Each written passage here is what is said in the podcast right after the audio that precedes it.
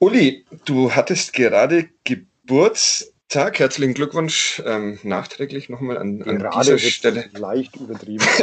mir, mir, ist es, mir ist es gerade, gerade eingefallen, ähm, gestern, aber es ist tatsächlich schon ein bisschen länger her.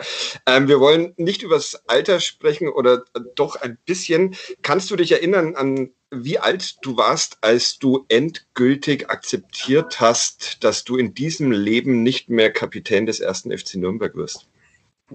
Puh, die Hoffnung immer noch nicht so ganz aufgegeben. Jetzt müssen wir bald dein wirkliches Alter verraten, das wollte ich verhindern. Aber, Traditionsmannschaft vielleicht. Ja. Also gibt's nee. da, gibt's da, bei mir, ich war ungefähr elf, als ich dann gedacht habe, ja, okay, das sind die, die beiden Besten aus meiner D-Jugendmannschaft beim ESV West zum Club gewechselt und selbst die, die bei uns alles zusammengeschossen haben, äh, hatten es da relativ schwer. Also ich wusste mit elf, dass ich nie Kapitän des Clubs werde. Du hast keinen so einen ja, da ich auf einem Dorf aufgewachsen bin, wo es nicht mal einen Fußballverein gab, bis ich 18 war ähm, und eigentlich erst so mit 17 dann so im Verein, Nachbarverein das Fußballspielen angefangen habe, okay. war mit der Karriereplanung relativ übersichtlich. Gut, dann, ähm, damit es nicht ein so trauriger Podcast wird, in dem wir beide über verpasste ähm, Chancen sprechen, haben wir uns einen Gast eingeladen. Kadepp ist zurück aus der Sommerpause. Ihr habt Uli Dickmeier schon gehört. Mein Name ist Fadi Kiblavi und nachdem uns Thomas Korell unseren neuen Sponsor vorgestellt hat, ähm, darf auch endlich der Gast was Sinnvolles sagen. Der hat es nämlich dann doch noch zum Kapitän des ersten FC Nürnberg geschafft. Bis gleich. Kadepp, der Club-Podcast von nordbayern.de. Präsentiert von Club Community Partner Sparkasse Nürnberg.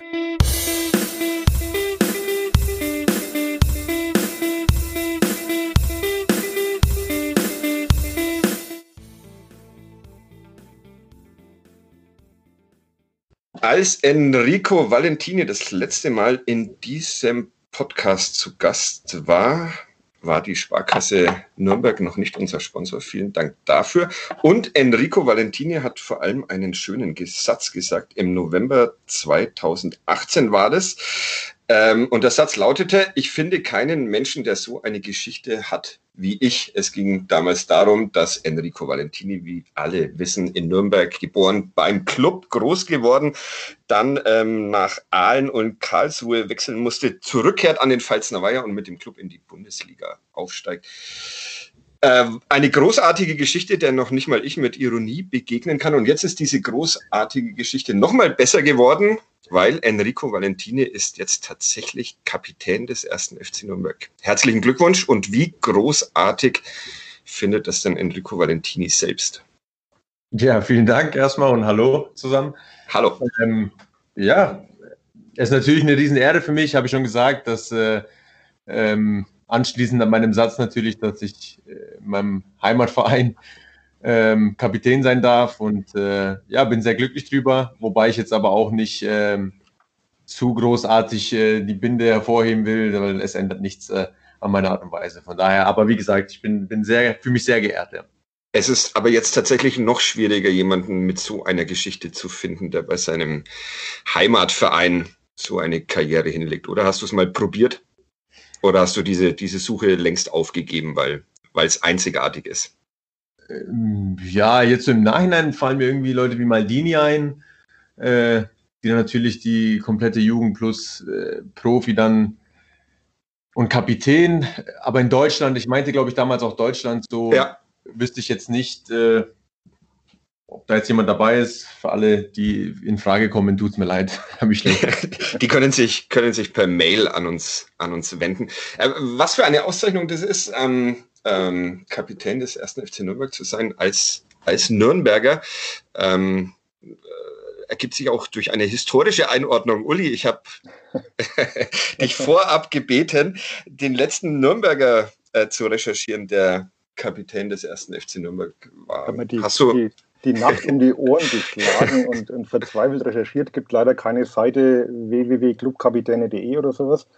Habe mich da wirklich durch die Historie gequält und bin aber irgendwie nur bei Heinz Strehl gelandet. Also ist doch schon eine Zeit lang her. Erst dachte ich Tasso Wild. Der sollte aber wohl Kapitän werden und ist dann aber zu Hertha BSC äh, verkauft worden. Also das hat dann auch nicht so ganz geklappt. Äh, er möge mich eines Besseren belehren, wenn das nicht stimmt. Aber irgendwo müssen wir da wirklich bis in die 60er Jahre zurückgehen. Es sei denn, man möchte jetzt zum Beispiel die der Nüssing eingemeinden und ihm das äh, Nürnberger Geburtsrecht nachträglich zuerkennen, aber das wird ja schwierig. Also ich glaube wirklich, das gab es schon lange nicht mehr. Ist, ist, dir, ist dir sowas bewusst, Enrico? Also ist es auch was, dass du dann mal die Namen durchgehst, die diesem Verein schon ein Kapitän in der ersten Mannschaft sein durften? Ähm, bin ich jetzt nicht durchgegangen, aber ich kenne die meisten, seit ich den Club eigentlich erlebe. Von daher, ja, also jetzt so von ganz früher weiß ich es nicht, aber seit, sagen wir mal, 94, 95 weiß ich schon ungefähr, wer immer Kapitän war. Mhm. Das ist mir bekannt. Aber in einer Reihe mit Heinz Strehl ist jetzt auch nicht das, das Allerschlechteste, was einem passieren kann. äh, wir haben äh, tatsächlich ähm, vorab Menschen auf Twitter und auf Instagram gefragt, ob sie ein paar Fragen an dich haben. Ähm, und äh, eine ähm, kam rein von Vanessa Wolter, ähm, die relativ gut zum Thema passt, nämlich wie läuft das alles ab mit der Wahl des Kapitäns? Kannst du das mal kurz erzählen? Und ganz liebe Grüße. Ähm, man muss wahrscheinlich nicht, da sind wir schon bei einer zweiten Frage, die auf Twitter jemand gestellt hat, nämlich Chevin. Ähm, der dich fragt, Schere, Stein oder Papier. Das wird wahrscheinlich nicht gespielt bei der Kapitänswahl und dann setzt sich am Ende einer durch, oder? Und was würdest du nehmen, will er wissen. Was ich nehmen würde? Ja, Schere, Stein oder Papier. Ja, aber nimmt der was oder? Er nimmt was, ja, aber das verrate ich dir erst danach. Okay. Ähm, dann beantworte ich erstmal die Frage von der Vanessa. Ja. Okay, erstmal Grüße zurück. Ähm, also es war relativ einfach. Es gab einen Zettel, es gab Stimme 1, 2, 3 und äh, die Jungs durften dann, also alle standen zur Verfügung und dann wurde abgestimmt. Okay. Ja. Also man muss keine Rede halten vor der Mannschaft, keinen Wahlkampf betreiben oder sonstiges, sondern. Nee, nee, das machen dann die Aufsichtsräte im November, aber das machen wir nicht. Okay. Und, Und dann. Ja. Dein Papier. Äh, ich nehme Stein. Oh, er auch unentschieden. Das heißt, ihr müsst irgendwann mal eine zweite Runde spielen. Okay, alles klar. Okay. Und dann nimmt man diese Wahl einfach so an und ähm, stellt sich dann, redet dann nochmal zur Mannschaft oder? Ja, ich habe da noch kurz was gesagt, ne, bei den Jungs bedankt. Äh, muss auch ehrlich sagen, dass ich ein bisschen überrascht war. Ähm, aber alles in allem, ja, habe ich mich dann bei den Jungs bedankt und äh, natürlich dankend angenommen und äh, mit dem Versprechen, mein Bestes zu geben und es zu versuchen, genauso gut zu machen wie der Hanno. Was mich interessiert, ähm, du bist ja als relativ normaler Mensch in diese Stadt hineingeboren äh, worden.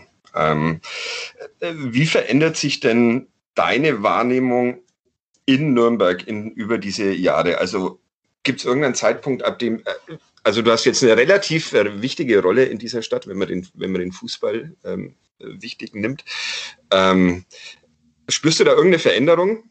Zwischen, zwischen dir und Nürnberg, so wie du wahrgenommen wirst im Nürnberg äh, über die Jahre? Ähm, ja gut, mit, der, mit dem Kapitänsamt ist natürlich nochmal eine gewisse Aufmerksamkeit dazugekommen.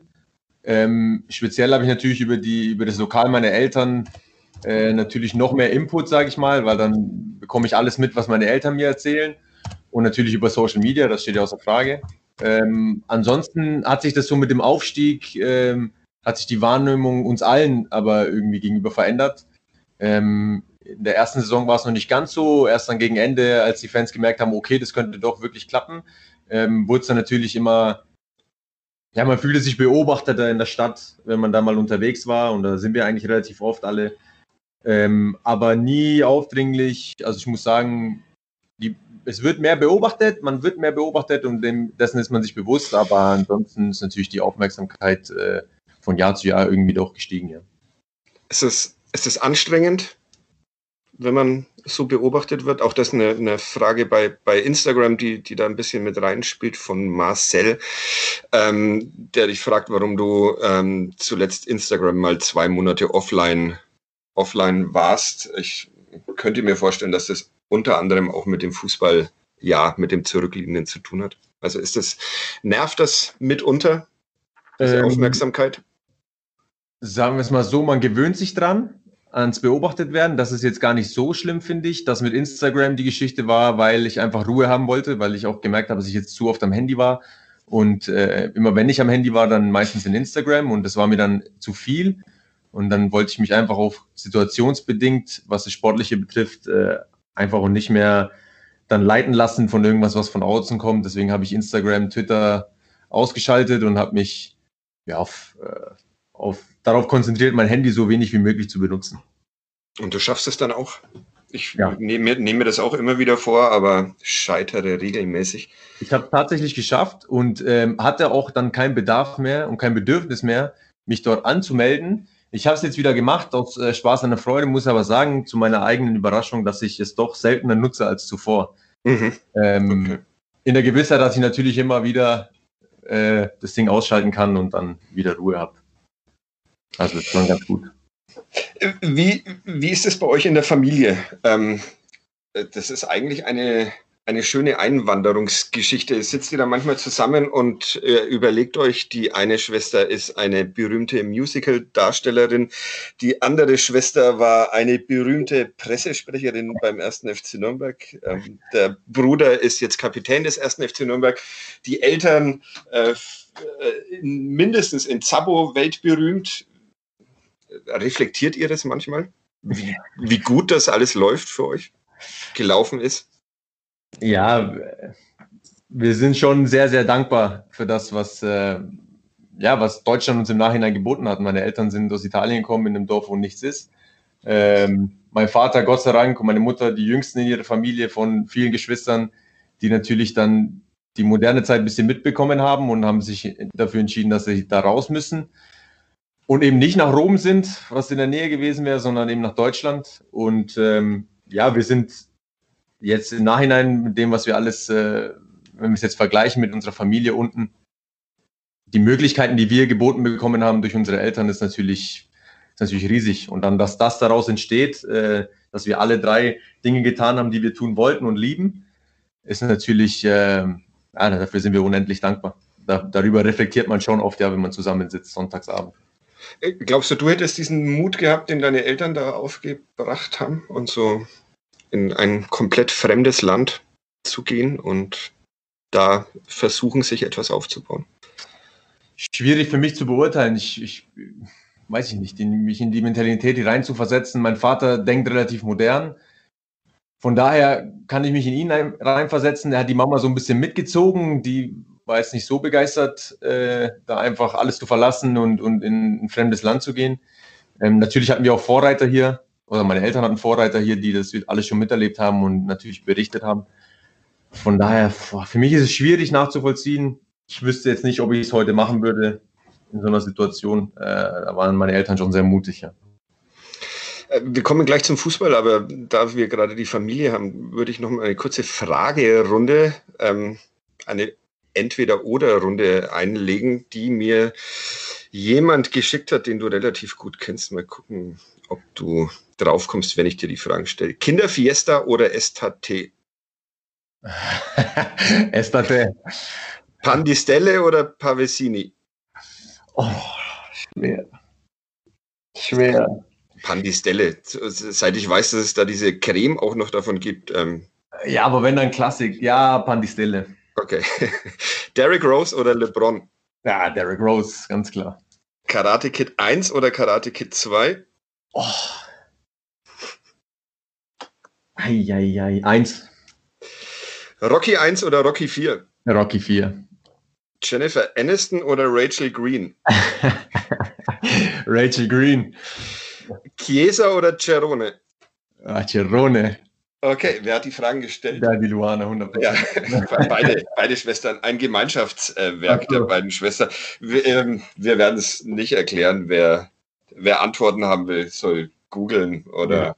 Ja. ja, wobei Chiesa und Cerrone müsste man dann erklären, das kann man nicht googeln. Dann erklär's mal bitte, das ist das tatsächlich. Ist, sind, äh, so klein unser Dorf auch ist, hat es Bezirke sozusagen und mein Vater kommt aus Chiesa und meine Mama kommt aus Cerrone. Okay. Und äh, ich bin auf Mamas Seite. Okay. Und Luana? Weiß ich nicht. Okay. Fußball, Uli? Wie ich habe noch eine Frage. Ja, okay. Was unterscheidet Rachel Green jetzt von Jennifer Aniston? Das möchte ich jetzt schon wissen.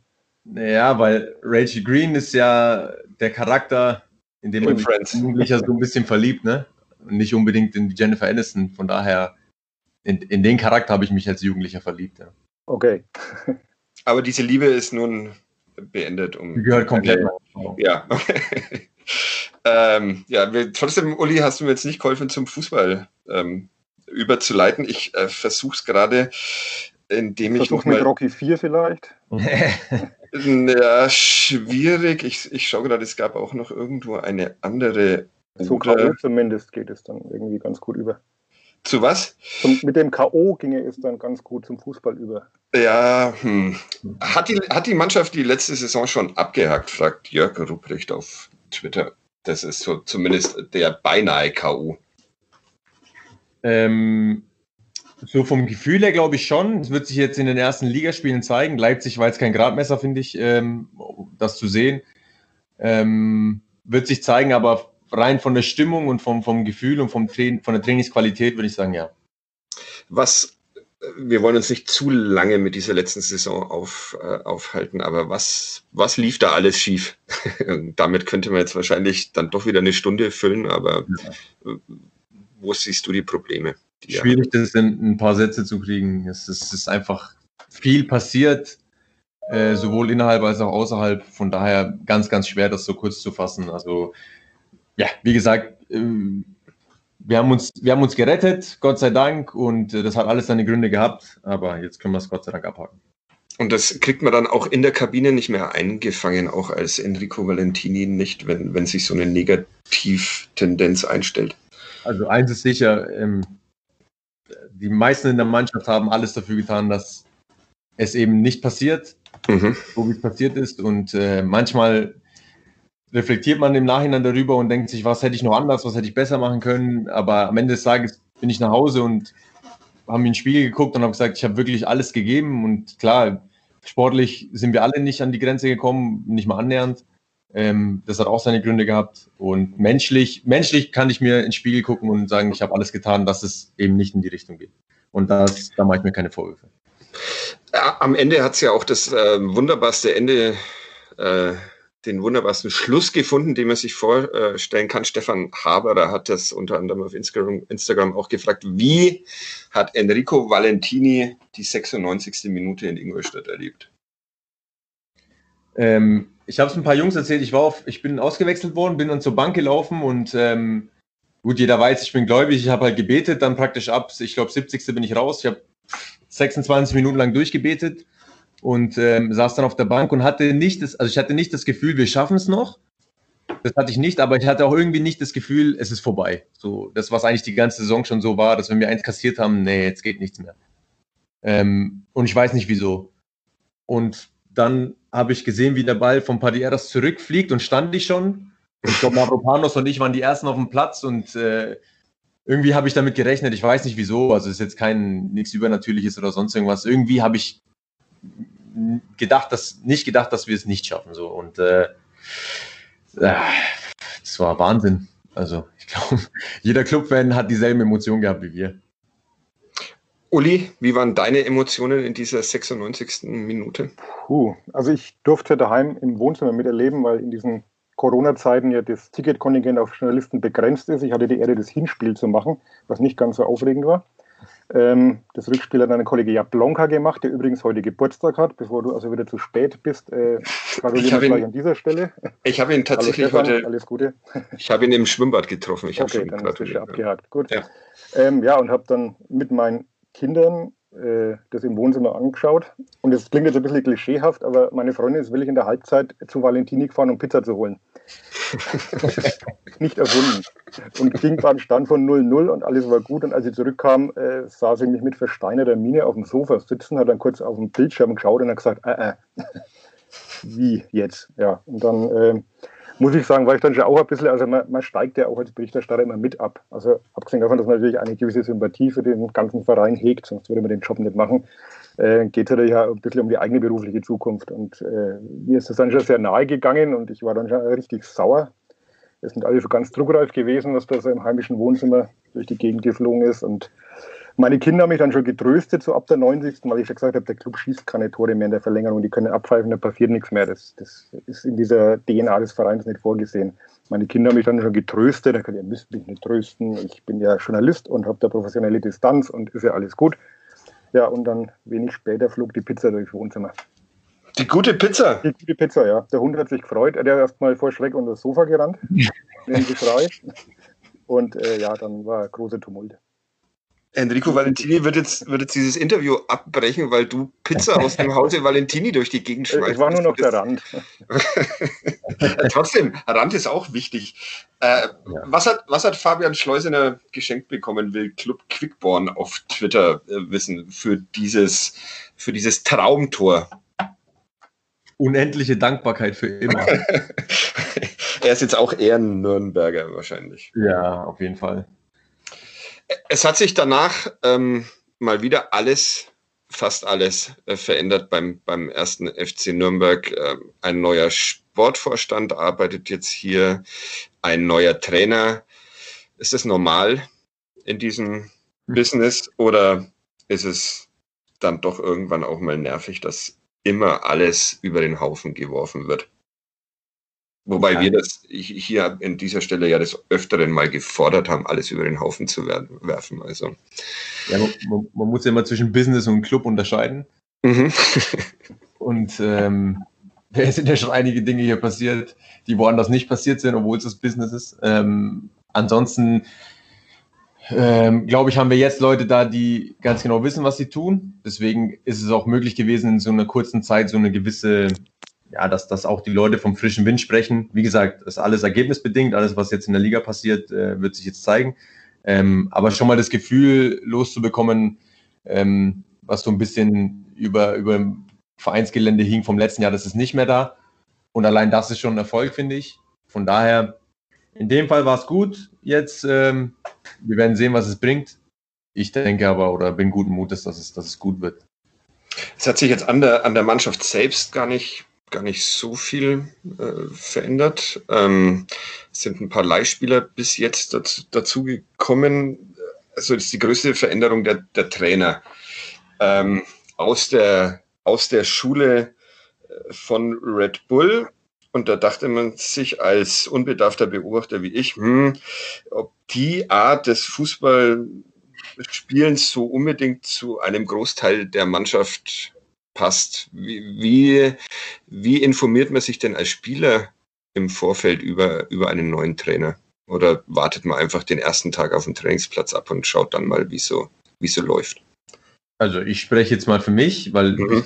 ich, weiß, was die anderen denken oder was sie tun, wenn sie hören, dass sie einen neuen Trainer kriegen. Ich habe nichts recherchiert, ähm, habe es auf mich zukommen lassen und äh, mit dem Gedanken, dass ich jetzt äh, alles tue, dass es nicht so wird wie letztes Jahr. Und dann wird sich zeigen, wohin die Reise geht mit dem Trainer und äh, allgemein meine, ähm, was die Leistung anbetrifft und all diese Geschichten. Von daher ähm, bin ich da relativ entspannt an die Sache rangegangen. Es gab so im Umfeld einigermaßen äh, oder ein kleines bisschen Skepsis, Uli, weil es ein sehr junger Trainer ist. Ähm, hast du diese Skepsis geteilt, Uli? Und ähm, ist sie immer noch da oder ist die verflogen nach dieser Vorbereitung? Also es ist vom, vom Alter her und auch vor allem aus unserer Sicht natürlich ein junger Trainer, aber er hat ja schon einige Erfahrungen. Also er ist nicht erst seit zwei, drei Jahren Trainer, er hat äh, das ja auch schon, glaube ich, seit 15 Jahren so ein bisschen ähm, verfolgt, diese Karriere. Und ähm, nein, ich habe schon das Gefühl, vor allem, dass es im, im Team mit Dieter Hecking wirklich ganz gut passen könnte. Also doch noch einen erfahrenen Mann hinter sich hat, der mit zwar sicherlich nicht ins Tagesgeschäft reinreden wird, aber im Zweifelsfall vielleicht doch auch mal zur Verfügung steht, wenn es irgendwelche welche Fragen gibt. Also ich habe schon das Gefühl, dass das funktionieren kann. Ich war auch gespannt, äh, wie es sich so gibt. Das Dumme ist in dieser momentanen Pandemiezeit, dass wir halt wenig Möglichkeiten haben, auch mal so ein Training zu verfolgen, also bislang eigentlich gar nicht. Auch Trainingslager, was du ja nur einen Kurzbesuch äh, dem du nur einen Kurzbesuch abgestattet hast. Also das ist ein bisschen schwierig, so selber Eindrücke in die tägliche Arbeit zu gewinnen. Aber da kann, kann Enrico vielleicht mehr dazu sagen. Aber ich habe schon das Gefühl, dass das, was er sagt, ähm, sehr überzeugt ist und auch bei den Spielern durchaus Gehör findet. Was hat sich denn geändert in der täglichen Arbeit? Gibt es da irgendwas, Enrico, was man herausstellt? Oder gibt es etwas, was jemand, der so viel Erfahrung wie du hat als Profi, vielleicht noch nicht erlebt hat? Oder hat man schon alles gesehen, wenn man in so vielen Jahren mhm. Fußball gespielt hat? Na, das Schöne am Fußball ist, man, jedes Jahr kommt irgendetwas Neues dazu, von dem man sagt, okay, jetzt habe ich alles gesehen und das sage ich dann das Jahr später ganz genauso wieder. Ähm, äh, nee, also es ist ein ganz anderer Input, ganz andere Art zu spielen. Auch für mich, äh, so habe ich jetzt noch keinen Trainer gehabt, der uns so oder mich so spielen lassen hat. Ähm, genieße es aber gerade sehr, muss ich sagen, weil ja, ich habe einfach sehr, sehr, sehr viel Spaß gerade. Und ähm, muss ich auch ehrlich zugeben, hatte ich letztes Jahr in, in den meisten Phasen nicht. Da war es einfach nur funktionieren und das, äh, wenn der Spaß nicht dabei ist, ist es schwierig. Ähm, von daher würde ich sagen, ja, äh, so ein bisschen nicht den Spaß zurückgebracht in der Sicht, dass wir hier nur also Spaßtraining machen, sondern einfach durch, durch das Intensive und durch den klaren Plan, dass einfach jeder weiß, was er zu tun hat und ähm, dadurch natürlich durch, durch die kleinen Erfolgserlebnisse natürlich der Spaß wieder zurückkommt. Wie lässt er dich denn spielen? Naja, das äh, für einen Rechtsverteidiger auch ohne Ball sehr offensiv, gar nicht so sehr also ohne Ball mehr darauf achten, was wir tun, dass wir auch sofort wieder im Gegenpressing drin sind, dass äh, ja, wir immer auf Zack sind, dass wir nie, nie so wirklich abschalten können. So links, Rechtsverteidiger sind immer ein paar Positionen, wenn die rechte Seite angreift, dann bleibt die linke stehen und äh, andersrum genauso. Ähm, das das gibt es eigentlich jetzt nicht mehr so. Das war vor ein paar Jahren so. Jetzt ist so, wie er es spielen lassen will, ist natürlich ganz anders. Und ähm, lauffreudig war ich ja eigentlich schon immer und von daher kommt es mir auch sehr entgegen. Also schon eine andere Art. Gesehen ähm, hat man davon immer mal wieder was in der, in der Vorbereitung, in den Testspielen, die wir zumindest ähm, äh, mitverfolgen konnten. Am Samstag, als ihr dann gegen Red Bull Fußball spielen musstet, nicht so wirklich. Du warst im Stadion, Uli. Mhm. Wie fandest du das Spiel? Ich muss gestehen, äh, wir haben im DFB-Pokal eigentlich nie Noten gemacht bislang, haben uns jetzt heuer dann entschlossen, angesichts des Gegners äh, kann man das dann doch machen. Und so nach einer halben Stunde habe ich gedacht, Mist, ich mag eigentlich keine Noten vergeben. Ich mag nicht gleich schon wieder im ersten Spiel der Saison so böse sein. Ja, es war ein ganz diffuses Gefühl. Also einerseits hat natürlich niemand, glaube ich, erwartet, dass man jetzt hier eine echte Chance vielleicht hat oder, oder wirklich dann die zweite Runde einzieht. Aber wie es der Trainer auch gesagt hat, ein bisschen mehr hat man sich halt einfach erhofft. Also schon ein bisschen zumindest äh, was zu sehen von diesem neuen Fußballstil, den, den Enrico jetzt auch angesprochen hat. Aber man hat dann relativ schnell gemerkt, dass äh, das eben eine andere anderes Niveau ist, wo, wo, man nicht mithalten kann. Und dann, wenn das Spiel natürlich so eine Eigendynamik bekommt, nach zwei Minuten schon oder drei Minuten mit dem 0 zu 1, dann wird es natürlich sehr schwer. Und äh, letztlich war es dann auch, muss ich auch sagen, sicherlich nicht der Gradmesser, der jetzt die großen Aufschlüsse erlaubt. Da werden wir nächsten Freitag hoffentlich mehr zu sehen bekommen. Aber trotzdem war so ein bisschen auch, muss ich schon sagen, so ein wenig Ernüchterung da, weil man sich eben aufgrund der guten Vorbereitung äh, zumindest erhofft hat, dass man ein bisschen, ich will jetzt nicht sagen mithalten kann, das wäre wär sicherlich zu viel gesagt, aber es ein bisschen offener gestalten kann. Und wie gesagt, 80 Prozent Ballbesitz, glaube ich, erste Halbzeit für Leipzig. Also phasenweise mich dann schon dieses 0 zu 6 von fast genau zwei Jahren erinnert, gefühlt in Leipzig, wo man halt schon wirklich sehr viel hinterhergelaufen ist. Sahst du das genauso schlimm, Enrico? Oder welche Noten hättest du verteilt an den ersten FC Nürnberg? Ja, schwierig, so ein Spiel zu benoten.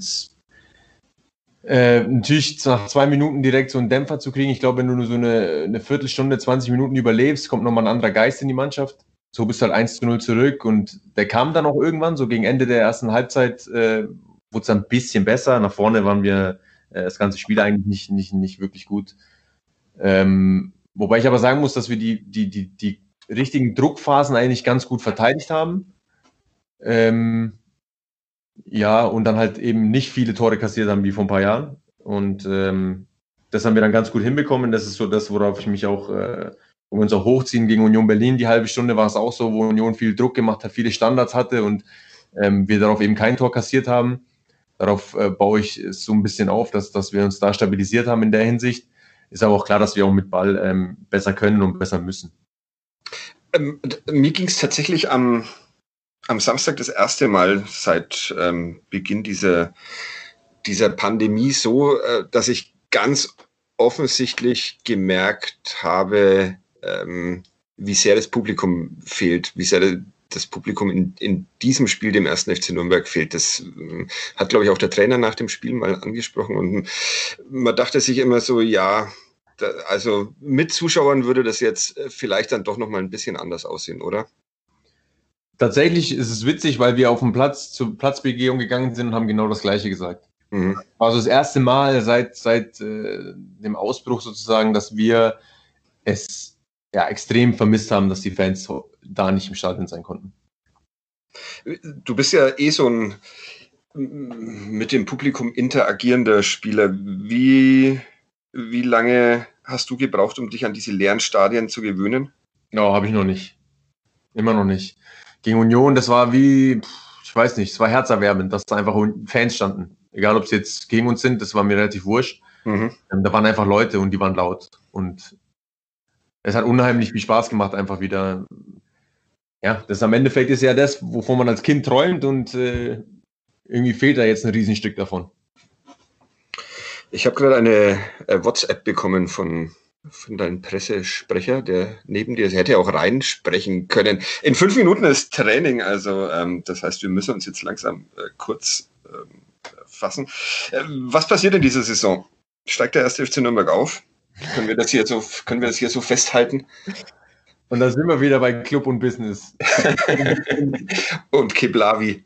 Ähm, naja, ich, also ich sage, wir fahren am besten, wenn wir tatsächlich Freitag Regensburg und wenn Freitag Regensburg abgehakt ist, die nächste Woche. Es ist einfach, äh, aufgrund dessen, was alles jetzt passiert ist, ähm, es einfach wichtig, wieder in die Erfolgsspur zu finden, dass wir wieder öfter gewinnen als verlieren, sag ich mal. Und ähm, ich glaube, wir haben eine gute Basis gelegt. Und jetzt gilt es, das aber auch umzusetzen, jetzt nicht nur drüber zu reden und diese ganze schöne Euphorie, das bringt uns alles nichts. Punkte haben wir nicht auf dem Konto. Ähm, von daher von Spiel zu Spiel, schön langsam und dann äh, alles nacheinander abarbeiten und das so gut wie möglich. So wollen wir diesen Podcast natürlich nicht ähm, enden lassen. Was äh, immer äh, mal wieder gefordert wurde, als ich um Fragen gebeten habe, äh, als du vor jetzt fast zwei Jahren in diesem Podcast warst, äh, ging es um die äh, deine Top 5 äh, Trash Talk auf dem Platz. Ähm, am, am Samstag war, da, war da neues Material dabei. Es gab so ein paar Unterhaltungen mit, ich glaube, Angelino war es. Ja. Ähm, oder gab es seit diesem November 2018, in dem du unter anderem vom äh, Guido Burgstaller erzählt hast, äh, gab es eine Begegnung auf dem Platz, die dir besonders in Erinnerung geblieben ist, weil sie so herzlich und nett war? Ähm, der Angelino, das war lustig, weil er war überrascht, dass ich Spanisch konnte. Ähm, das, war, das, war, ganz witzig, äh, war aber nur eine Situation, wo er einfach eine Schwalbe gemacht hat und ich es ihm gesagt habe und ähm, Ansonsten, ja, das war jetzt nicht Top 5 würdig. Äh, Relegation, Rückspiel Ingolstadt war schon ähm, ja besonders. Haben auch einige von euch, die jetzt da dabei waren, das auch mitbekommen. Mhm. Ähm, was da passiert ist, will jetzt aber auch nicht groß nachtreten. Das ist auf jeden Fall mit, mit dabei. Ähm, aber abgehakt. Ansonsten hat sich an der Top 5, da war jetzt keiner dabei, der besonders, besonders witzig war. Also Burgi ist schon noch oben mit dabei. Okay. Ist es, wird man häufiger, wird man häufiger beschimpft auf dem Platz, wenn man eine Spitzenmannschaft ist oder wenn man Abstiegskandidat ist? Das ist egal, weil wir wurden auch als Abstiegskandidat behandelt wie eine Spitzenmannschaft. Okay. okay. Also, okay. Hat nicht viel verändert. Okay. Gut, Uli, willst du noch eins loswerden? Eine Beschimpfung in Richtung Enrico. Willst du noch die Note verraten, die du Enrico Valentini am am Samstag hm, gegeben hat. Bestimmt, hat er bestimmt schon nachgeschaut. Ja, ich habe der kompletten Abwehr eine 4 gegeben. Das geht doch. 4 ist eine gute Note. Also in, in Mathe, wenn ich früher eine 4 habe, war ich total glücklich. Ich auch. Ja. ich sowieso. Ich hatte bloß nie eine 4, aber das ist ein anderes Thema. Naja, gut, dann äh, verabschieden wir uns aus diesem, aus diesem Vierer-Podcast. Der war Enrico Valentini 1, Uli Dickmeier und Fatih Kiblavi ungenügend. Und ähm, hören uns nächste Woche wieder nach dem Auftakterfolg bei Jan Regensburg. Burg. Vielen Dank, Enrico Valentini. Grüße an die Familie. Vielen Dank, Uli Dickmeier. Und vielen Dank fürs Zuhören. Bis bald und viel Spaß beim Training. Dankeschön. Ciao, ciao, ciao, ciao danke.